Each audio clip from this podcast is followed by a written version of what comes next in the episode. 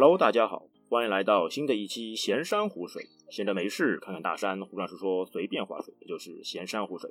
大家好，我是王先生。啊，这一期啊，我们还是一个直播节目，我们在喜马拉雅上面开直播。到时候如果有感兴趣的，或者现在直接在直播间的，可以关注一下主播，或者订阅，直接搜索“闲山湖水”来订阅一下我们节目，你将会第一时间得到我们的新的推送。这一期啊，我们看到我们的那个直播公告啊，是关于路由器，怎么样把你家的路由器用得更好，或者把怎么样把路由器的精髓使用出来。这一期我们请来了两位嘉宾，特意来聊一聊。首先啊，我们还是欢迎我们之前的老朋友，我们的 Jason。嗯，Hello Hello Hello，大家好，我是 Jason 啊。今天又被哎又被王先生请来聊我们很熟悉的一个话题——路由器啊。好，那我们隆重推出我们的另一位嘉宾。我们这位嘉宾啊，之前是我们播客界的一位老人，因为他在很早以前就有录制过一些播客。那我们来欢迎他，我们的小多。呃，Hello，大家好，各位听友的，大家好。呃，我是段迪克。呃，这次很荣幸能够受邀老王能够来参加这一期的《闲山湖水》，正好能够聊一聊关于路由器的一些呃二三事吧。对我前面有听老王介绍，我说我有录制过一个节目，确实以前五六年前确实有有录过一个节目。呃，可能自己平时比较喜欢这种东西，然后又比较喜欢折腾，所以大家在身边的人都会觉得，哎，买什么路由器都会来问我这样子。其实最近大家其实这种路由器这种东西在不断不断的翻出来。呃，主要原因其实有有这么几点。第一点呢，就是 WiFi 六不不断的在我们眼前会出现，对这个这个东西对，WiFi 非非常的热点呃热点话题。WiFi 六其实呃按照以前的说法，上一期有讲到过，它其实是呃一个非常长的一串，然后。它是一个呃 AC 或呃 AX 或者 AD 的一个协议。其实在 WiFi 六 AC AX 啊，WiFi 六其实如果按照我们现在笼统的说法来讲啊，其实数据其实没没什么好讲，主要就是更高、更快、更强、更强的联通性、更强的呃抗干扰能力、更强的一个呃安全加密性，主要是这么几点啊。对，这这个就是 WiFi 六，有点像有点像我们现在所说的五 G 的这个东西。其实我们说到路由器啊，我们首先来说一下它的一些硬件参数配置。因为我们知道，像电脑 PC 机对吧，它有很多的核心，哎，英特尔的或者是 AMD 的，那路由器上面是不是也有这样的一些区别呢？对，其实路由器也是有的啊，路由器也有的。其实，呃，对于我如果大家仔细去看的话，其实路由器相当于一个，也相当于一个电脑，只不过它用的那些东西跟我们传统的接触的 X 八六的电脑不太一样啊，它也有缓存啊，储存介质，也有也有也有类似于像。呃，内存一样的东西，那更主要的是它的硬件的一个平台。那我们传我们有一些多核的嘛，对吧？现在都是对对对四核，有一些都已到四核。对，像我们呃接触的比较多的一些路由器的硬件平台，就是啊，第一个 ARM 平台，现在用的最风头正盛。我们现在接触到所有的，基本上我们接触到的这些 WiFi 六的这些新品，比如说小米刚发布的那个 AX 九千，那它就是基于啊 ARM 平台。呃，第第第八代第一上芯片的那个，对，就是那个 ARM 对架构，对。然后高通的产品线，呃，第一个是 ARM 平台，第二个呢是博通的平台。那博通平台的那些路由器，其实呃，我们平时看到的华硕啊、网件啊会比较多一点。那代表的一个网件的 R 七千夜莺啊，华硕的那个。呃，AC 系列，AC 八六 U，AC 六八 U，啊，八八型号各种各样非常多，反正就是天线多。啊，华硕跟华硕天线多。对，华硕华硕用的会比较多一点。那这个他们的一个硬件特色是什么？就是发热量比较高啊，所以说我们在平时看到了很多这些呃华硕的路由器的时候，大家都喜欢在后面加个小风扇，它的温度比较高一点。对，会过热，那会过热，那不稳定了，你整体运行起来不稳定。像你路由器最主要的是什么？就是那个稳定运行，就基本上来说最好是能不重启就不重启，让它一直运行下去。那你过热以后，它的速度会慢。然后另外一个呢，就是我们的 MIPS 这个平台，那它的代表产品啊，很耳熟能详，以前做山寨机那个联发科，就是 MPK 联发科 MPK 七六，对七六二幺和七六二联发科也比较厉害了，啊，比较有创新的一些硬件什么也都蛮厉害的。它的一个代表产品就是七六二幺 A 和七六二零。那那么我们其实，在小米的呃 AX 幺八零零呃 AX 五之前，那小米所有的这些呃路由器，其实它们内核用的都是这个七六二幺的这个处理器，这个就是这个处理器广泛性很强，非常强啊。哎，我知道是不是还有另外一种平台方式？就是你可以拿电脑或者旧的机箱，对，用软那件释那个的话出一个路由。对，那个就是软路由，就是后面要讲的 X 八六平台。那软路由的话，又是另外一个维度上的东西了。那那是个邪物，啊邪物，但是功能非常强大。对，功能非常强大。那再后面呢，就是说我们现在呃新的一个呃高通的新的 network working 平台，呃代表的呢，比如说像网件的奥秘系列啊，网件奥秘系列很强。如果你真的是 Mesh 对于这个东西要求很高，而且呃房屋的面积非常大的话，网件的 Mesh 包括呃小米的 AX 系列，它的 Mesh 可能会更适合一点，在后面会提到。对，硬件平台主要是这个样子。其实我代表我们小白用户，一些小白用户啊，来提一些嗯问题啊。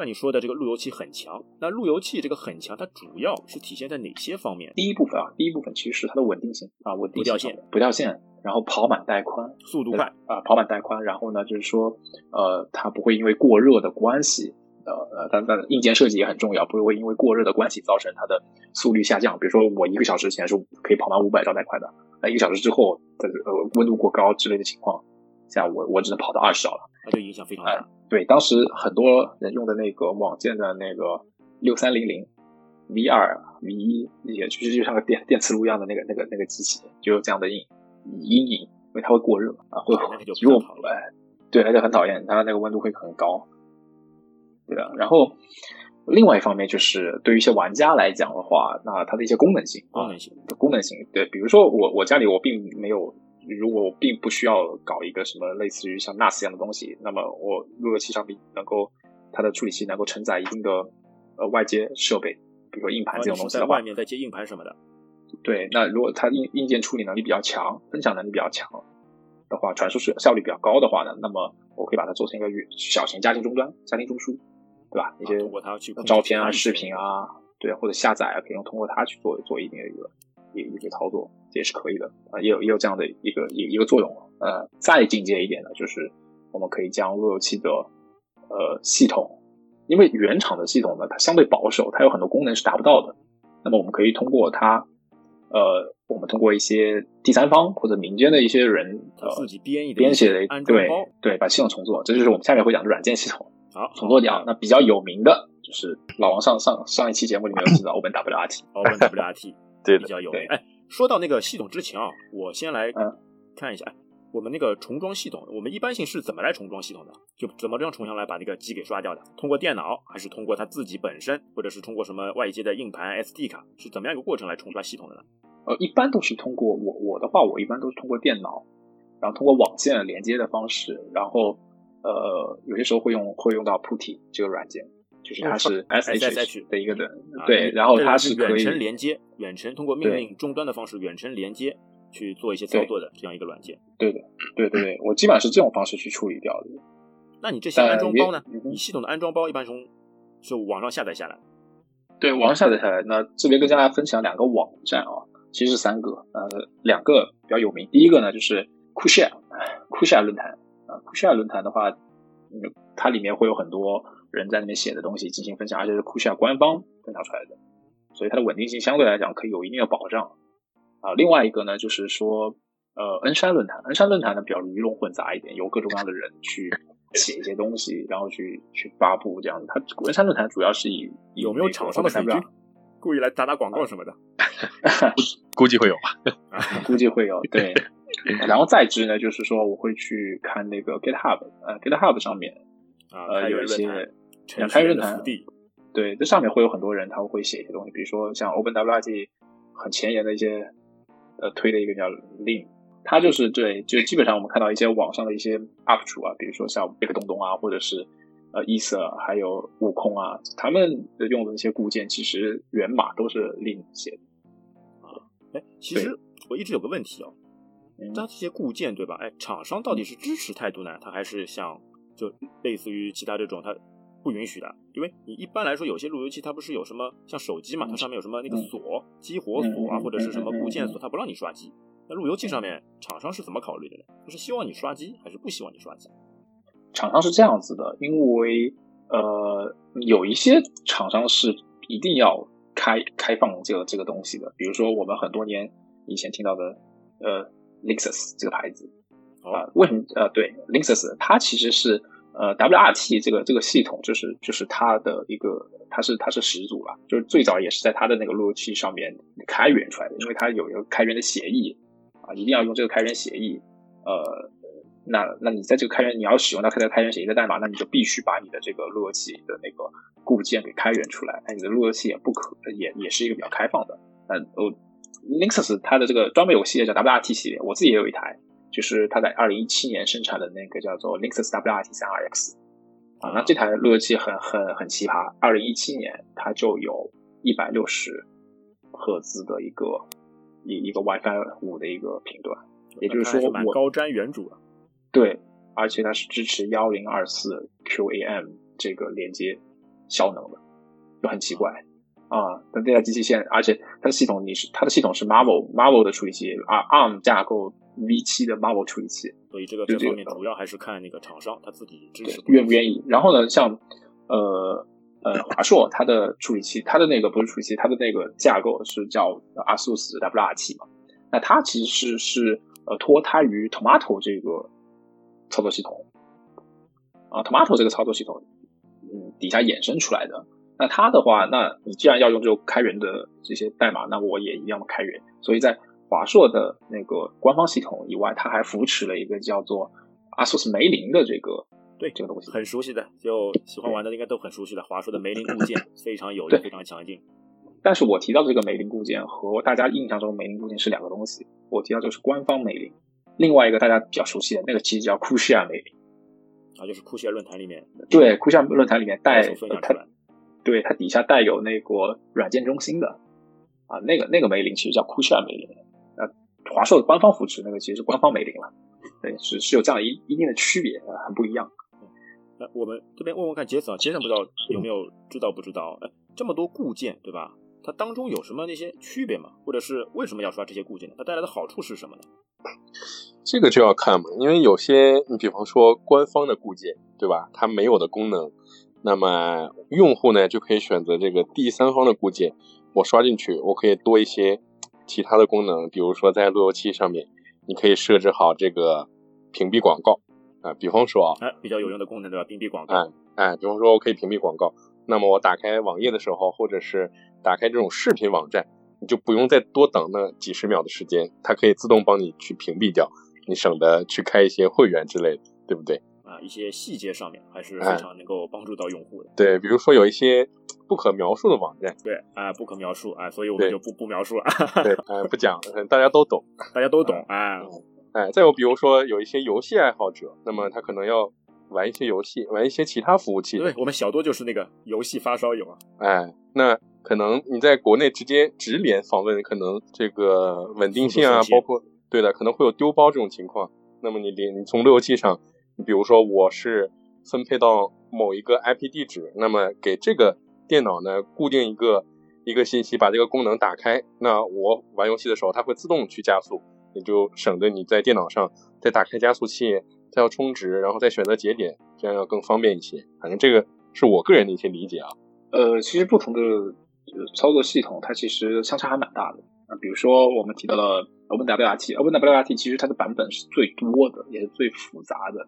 呃，相比较而言，它的功能性也会更加的多。其实，呃，另外的话，我们也有有些朋友会提到 Leg 啊，Leg 这个这个版本，它现在其实已经没有了，因为它项目组呃，包括和那个潘多拉 Box 一样，就是被归到了 OpenWRT。潘多拉我有印象，潘多拉这个也是很火的一个那个固件的一个名字嘛。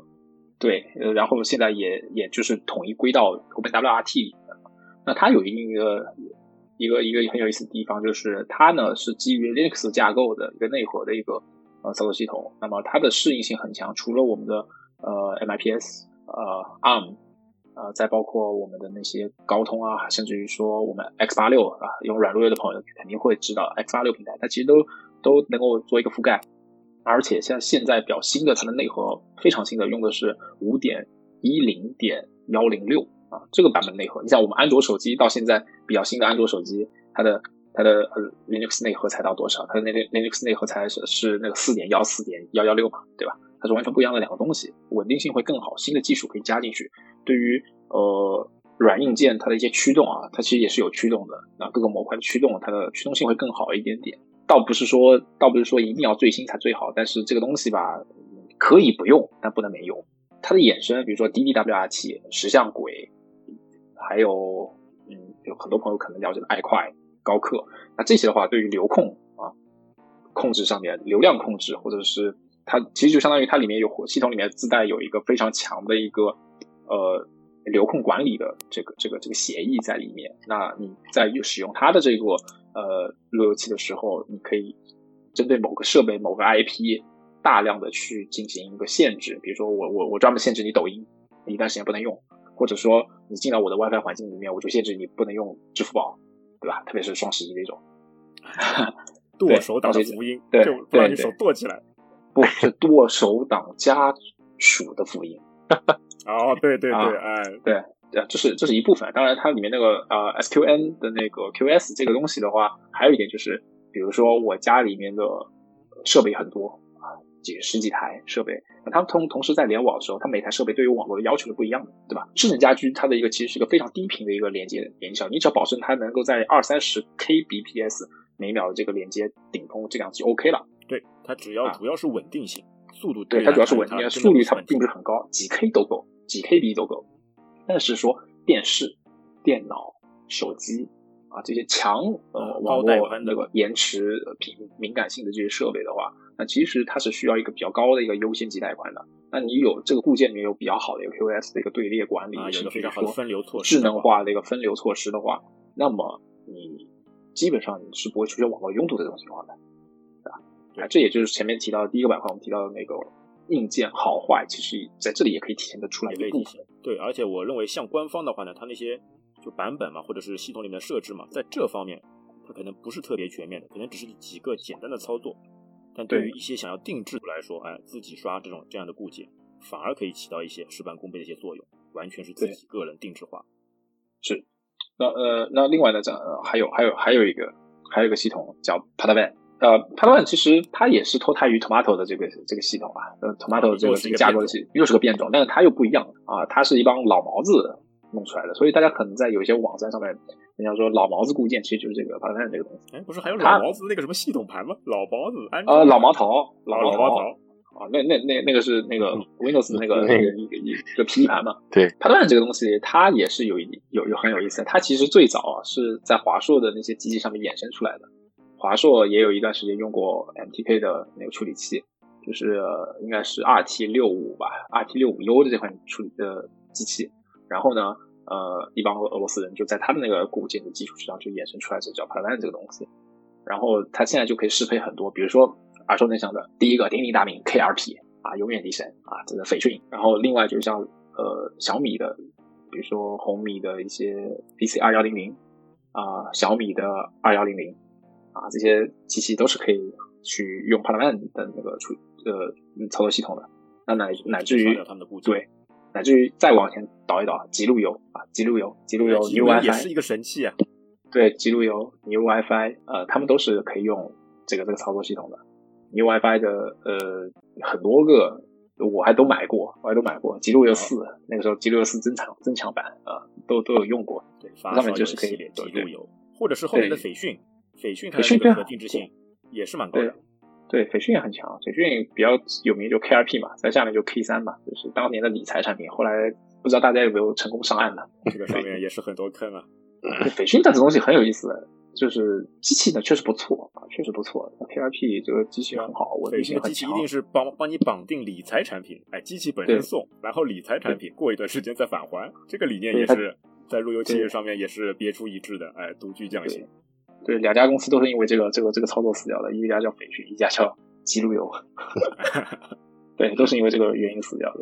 那么斐讯的话，呃，真的它产品都不错啊，产品都不错。它以前还会有和它那个 N One 的那个电视盒子配套的那个 H One 的那个硬盘，一 TB 的 HD 啊，一一 TB 的 HDD 啊，里面是个东芝的一个就是二点五寸。对啊，它那个硬盘是 USB C 接口的，这个对 Type C 接口的方便。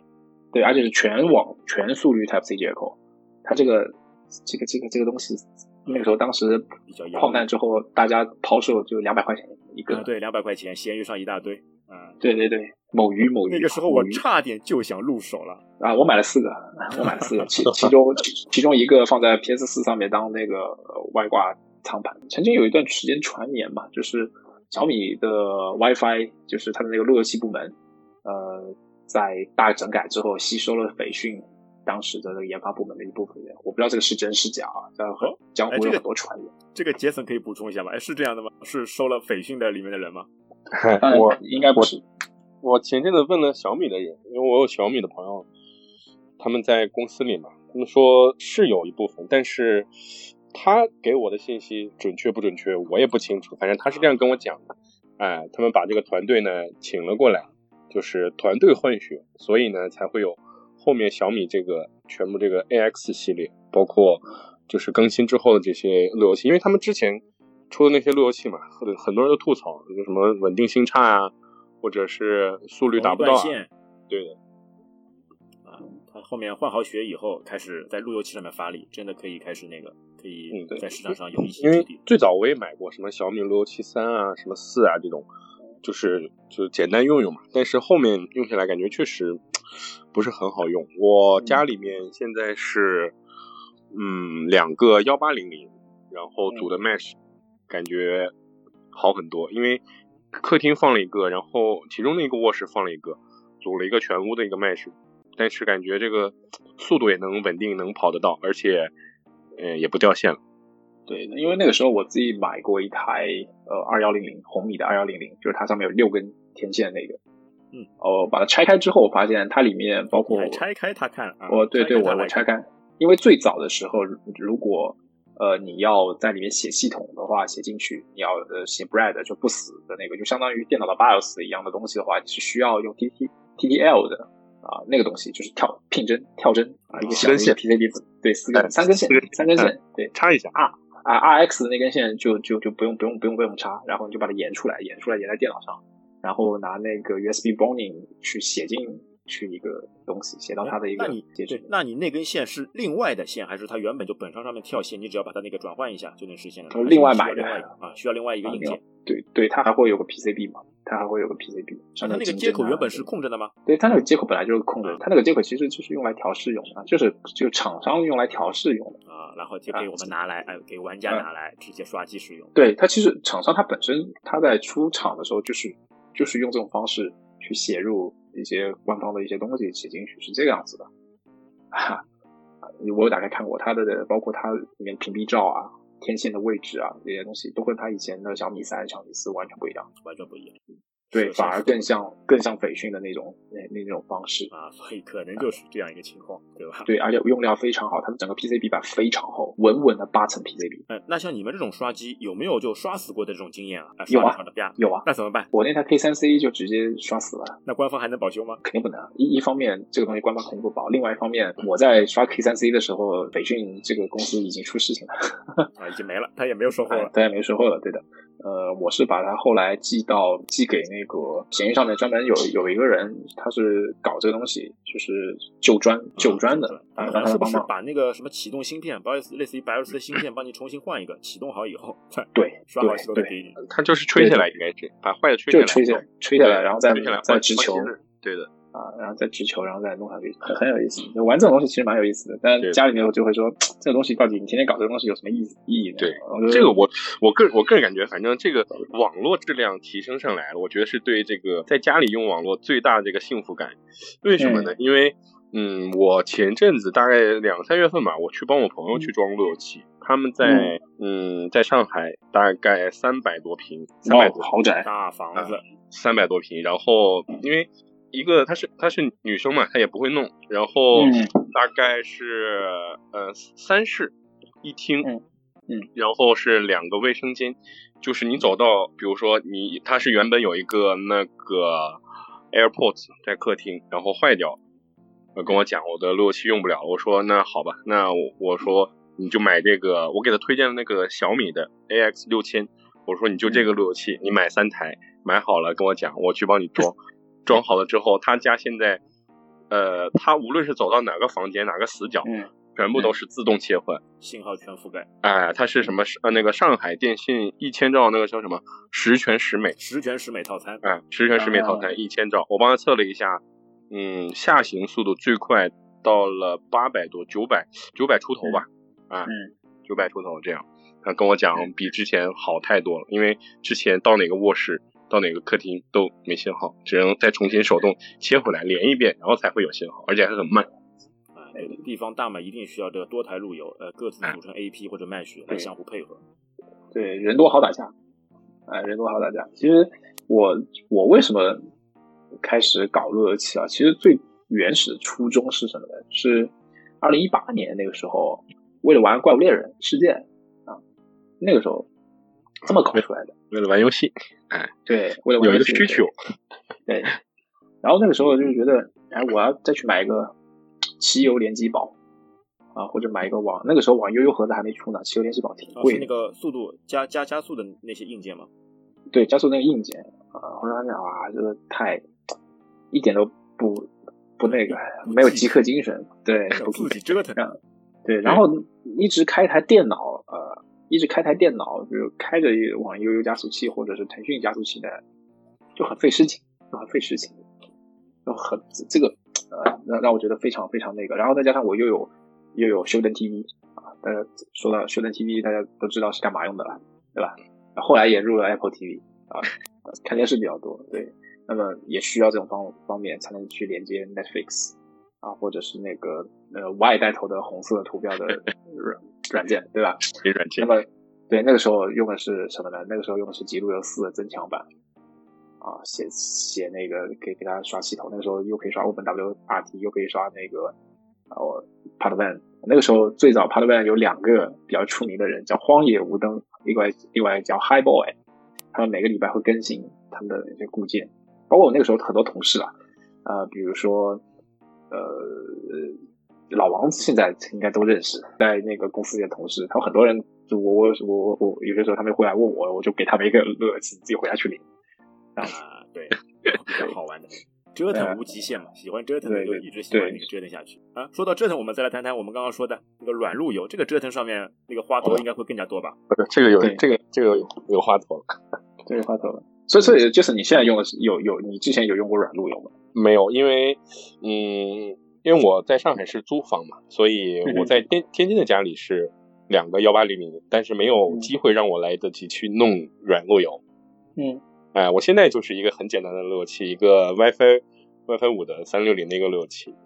嗯，哎，我就是纯通过手机上开节点去用，我啊足够我需求。嗯嗯，但是也是一直想去弄一个我，因为。也在视频网站上去看嘛，什么，呃，那个叫什么 J 九幺零零，对吧？对对对对，J 九幺零各个各个平台，什么什么，还有 i 五、i i 三啊，各种他们去推荐那种软路由，但是没有机会，等有机会吧。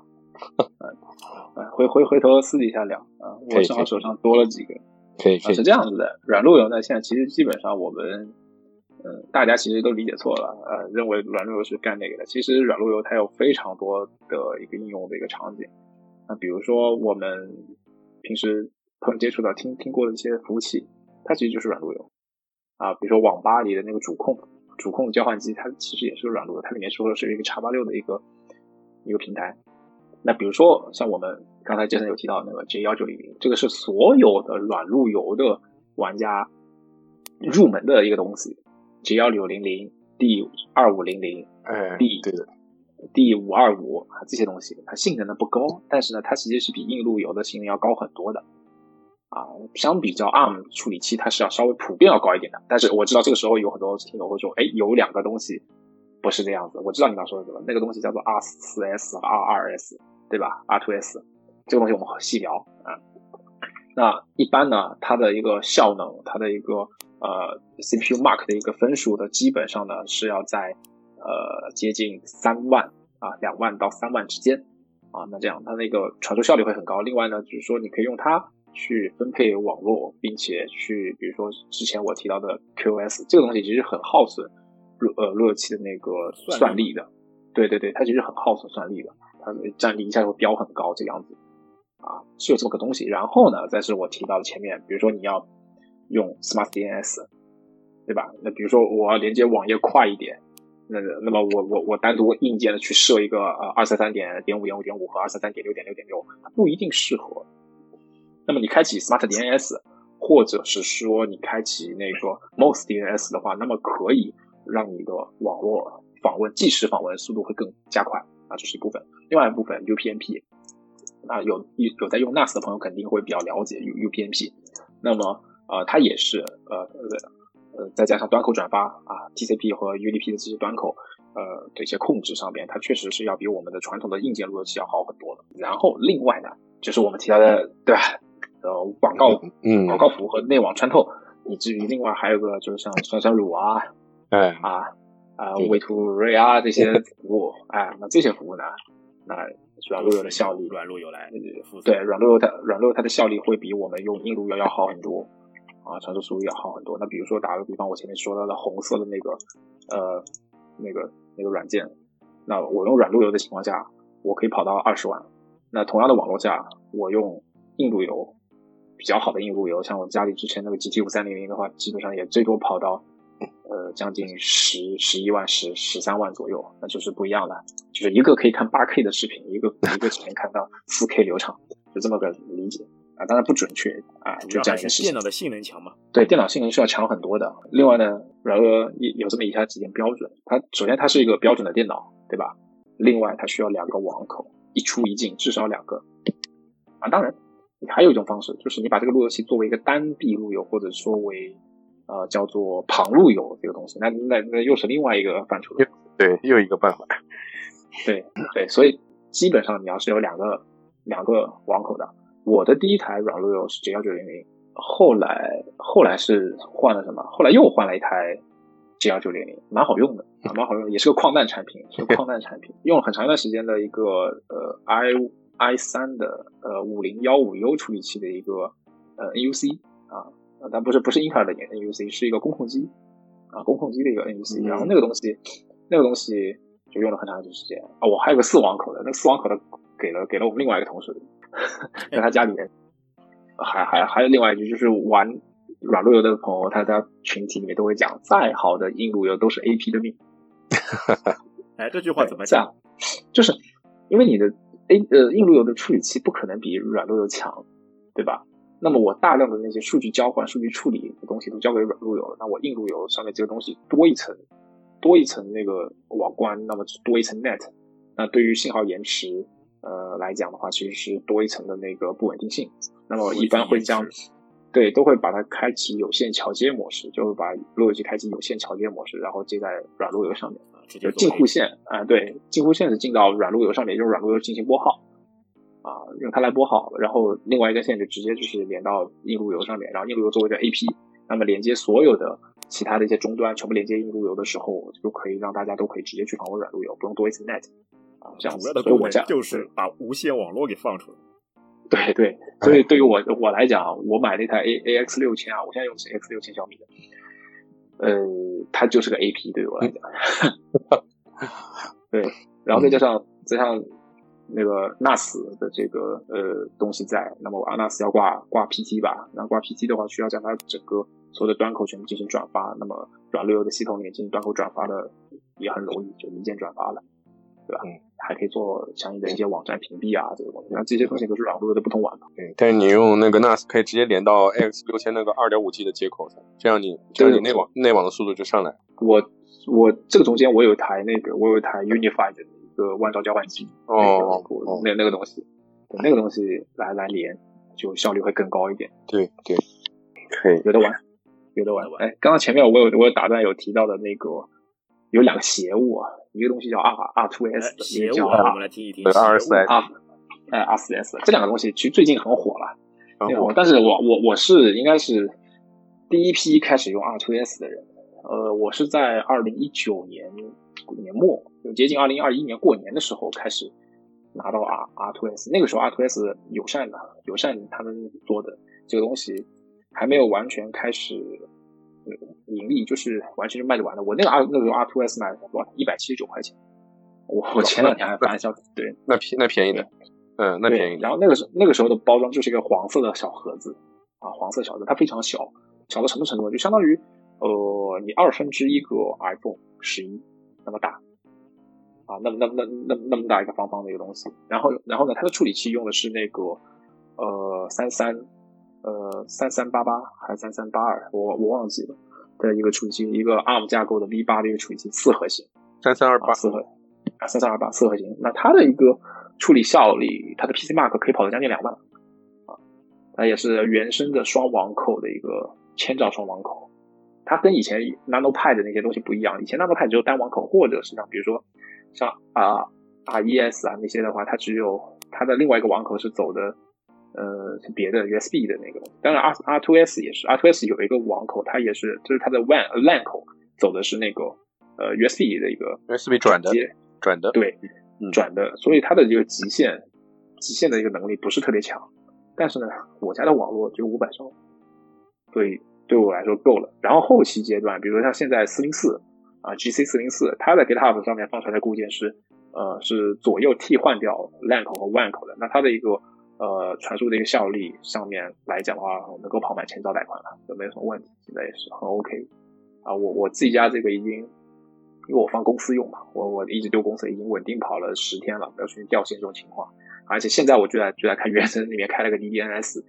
呃呃的一个服务就是叫做 Zero T 啊，这个插件，呃，它的一个 CPU 占用率在百分之十五左右，也是 OK 的，没什么问题。这个东西是个邪物。然后呢，在去年年末的时候，啊，友善公司又出了另外一个东西，叫做 R 四 S。那它比 R R2S 强呢，就是它的那个处理器是进阶版的啊，它是六核心的处理器，那么呃，它的效率会更高，并且它的两个网口都是原生的千兆网口啊。我我我现在家里面主要主主力路由就是这个，我现在已经不用软路呃不用 X 八六框架软路由了，因为功耗上面还跟这个完全打不过呀。我 这个处理器对这个处理器可以跑到将近五万分的那个跑分，当然跑分不作为主要，但这个东西好在它小而且省电，待机功率很低的，待机功率很低的，所以你要这么大一个软路由放在放在弱电箱里面嘛，不用了，你就直接放在那个那个小的一个小名片那么大的一个就可以了。